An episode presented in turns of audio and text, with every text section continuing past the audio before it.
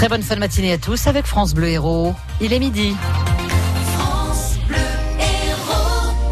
On y revient à cet accident, un choc entre deux voitures qui a fait six blessés légers ce matin, Fabrice Hawkins. L'accident a eu lieu au niveau du rond-point de chez Paulette, à l'angle de l'avenue Léon Jouot, à Montpellier.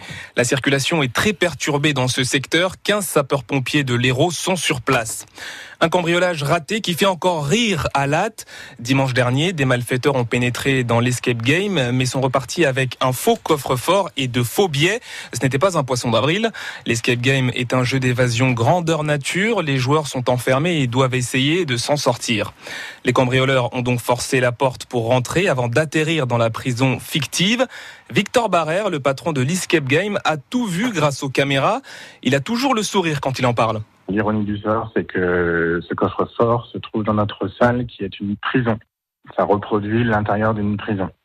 Et donc j'ai la vidéo de surveillance complète avec euh, l'image et le son où on voit nos trois, nos trois compères cagoulés avec des gants qui se saisissent du coffre et puis qui découvrent un petit peu les lieux sans trop comprendre finalement où, ils sont tombés. Je pense qu'ils voilà, ils, sont, ils ont mis quelques minutes avant de comprendre et de se carapater.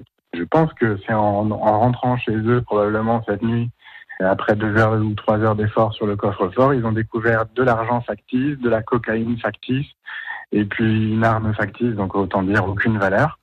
Et le poisson d'avril, euh, finalement, c'est nous qui leur avons fait. Et pour le patron de l'Escape Game, le préjudice est très limité.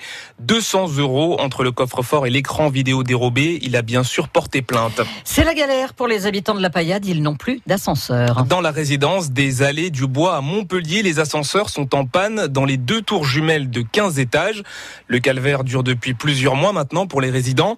Salam Daoui est allé à leur rencontre. Qui, les habitants n'en peuvent plus. Il n'en peut plus, le pauvre Adrien. Il vit dans une des deux tours jumelles depuis 1971 et ça fait des mois que le grand ascenseur est condamné. L'autre dessert de moins en moins d'étages. J'ai quand même 83 ans et je viens justement d'avoir une, une, crise cardiaque et je monte et je descends à pied. Son appartement est au septième, mais il est obligé de s'arrêter au quatrième. Adrien raconte que, victime d'une crise de goutte, les pompiers ont dû le descendre et le remonter sur une chaise. Il souffre aussi pour les mamans avec leurs poussettes, pour tous ceux qui reviennent des courses. Avec le recul, il croit savoir comment on en est arrivé là. Il y a des gens qui ont acheté, qui avaient un travail, et après, ils perdent leur emploi et il y a beaucoup d'impayés beaucoup ne paient pas leur charge, alors des impayés, et c'est tout le monde qui en supporte les conséquences. Depuis des mois, Adrien vit un véritable enfer. En fait, il est désemparé. Je ne sais plus comment le dire et ce qu'on va faire. J'espère que quelqu'un viendra à notre secours. J'espère, messieurs, dames, ou quiconque m'entendra parler, qui comprendront ce que nous vivons aux allées du bois. La solution pourrait venir de l'élection d'un nouveau syndic. C'était il y a deux mois. Le reportage de Salah Hamdaoui.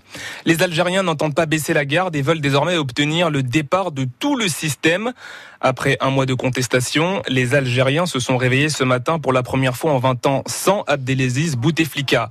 Il a démissionné hier soir et les Algériens ont décidé de poursuivre leur mobilisation chaque vendredi. Le président de la République Emmanuel Macron est arrivé à Saint-Brieuc dans les Côtes d'Armor. Il assiste aux premières assises des maires de Bretagne.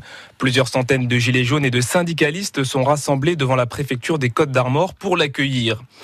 Avoir une voiture, ça coûte toujours plus cher, plus 1,8% par rapport à l'an passé, selon une étude de l'Automobile Club publiée ce matin. Le prix à la pompe, celui des assurances et le coût de l'entretien ont augmenté. Mettre fin à l'épidémie du sida en 2030, c'est l'objectif de Montpellier. La ville intègre le réseau Fast Track Cities, un réseau mondial créé par l'ONU pour éviter les nouvelles contaminations du VIH.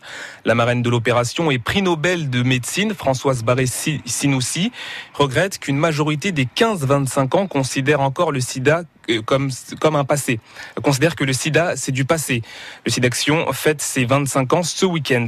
Et puis c'est le grand jour pour les basketteuses de Latte. Euh, elles disputent euh, le match aller de leur finale européenne contre Orenburg en Russie tout à l'heure à 16h.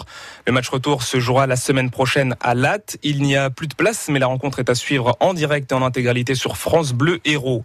En football, le MHSC reçoit Guingamp ce soir en championnat à 19h. C'est la 30e journée. Et puis les handballeurs montpelliérains affrontent Toulouse à 20h30 au Palais des Sports René Bougnol en championnat.